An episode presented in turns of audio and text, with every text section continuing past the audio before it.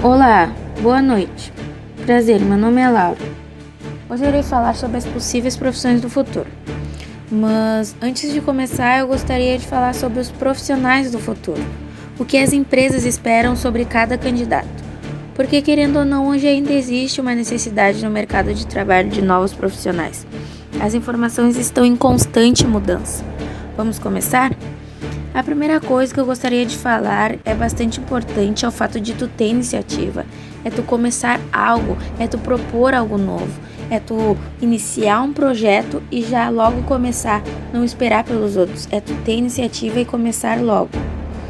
Outra coisa bem importante é tu ter facilidade de resolver imprevistos.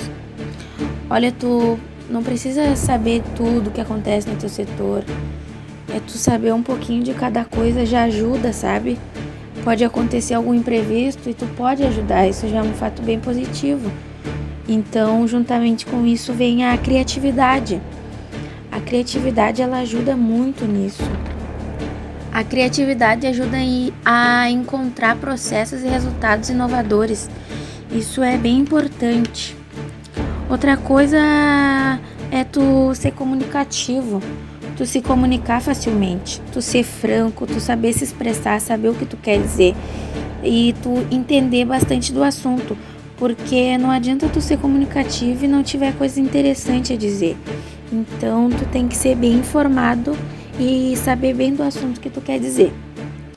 Bom, outras coisas extremamente importantes são uh, a pontualidade, compromisso responsabilidade, disciplina e organização.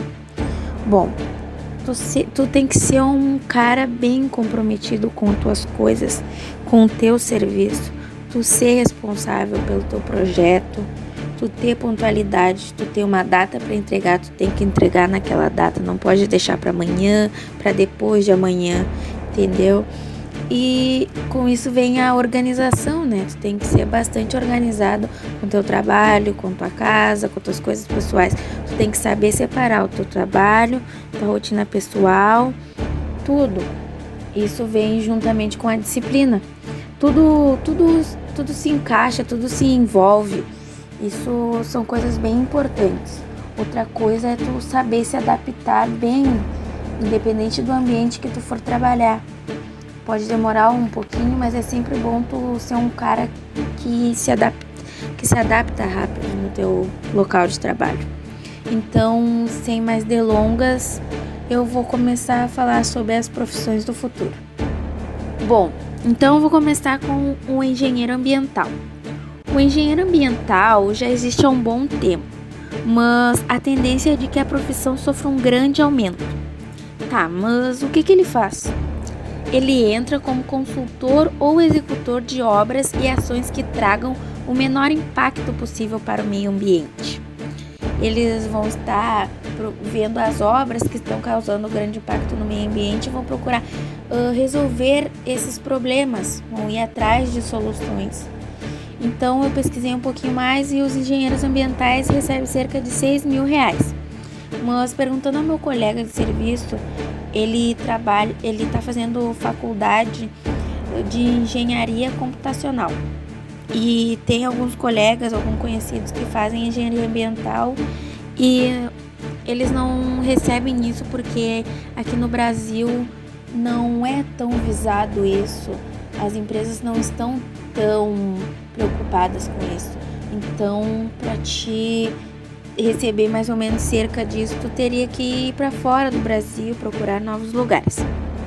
O curso para engenheiro ambiental dura 10 semestres, para ser mais específica, 5 anos, com disciplinas em cálculo, física, mecânica, probabilidade, estatística, química, entre outras.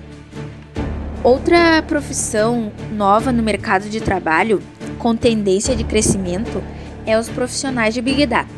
O que eles fazem? Gestão e análise de dados com o objetivo de garantir eficiência e rentabilidade, além de propor ideias para a expansão de negócio. Os requisitos: conhecimento em áreas de exatas e tecnologia, como estatística, computação e matemática. Profissionais de pesquisa e análise de dados também podem atuar na função. A maior parte começa como analista de negócios, arquitetos de rede ou desenvolvedor. Salários: Um especialista começa ganhando de 2 a 4 mil reais, mas o salário pode chegar a 30 mil no caso de cargos como engenheiro de Big Data ou líder da equipe de Big Data. Engenharia de software. O que é? Capacita as pessoas com a utilização de teorias técnicas e ferramentas das ciências da computação para a produção e desenvolvimento de sistemas de software. O que faz um engenheiro de software? Ele cuida de toda a parte técnica e científica do sistema, desde o desenvolvimento até a gestão. No desenvolvimento, o engenheiro pode criar jogos e software para computadores, videogame e dispositivos móveis. Já na parte de gestão, acontece quando os sistemas já estão disponíveis. O engenheiro pode fazer os gerenciamentos do negócio e os projetos das empresas que utilizam software. No cargo de engenheiro de software se inicia ganhando R$ 4.300 e pode vir a ganhar R$ 8.590. A média salarial para engenheiros de software no Brasil é de R$ 6.300. A formação mais comum é de graduação em ciências da computação, de R$ 4.350 e pode vir a ganhar até R$ 8.500. A média salarial para engenheiros de software no Brasil é de R$ 6.300. A formação mais comum é a graduação em Ciências da Computação.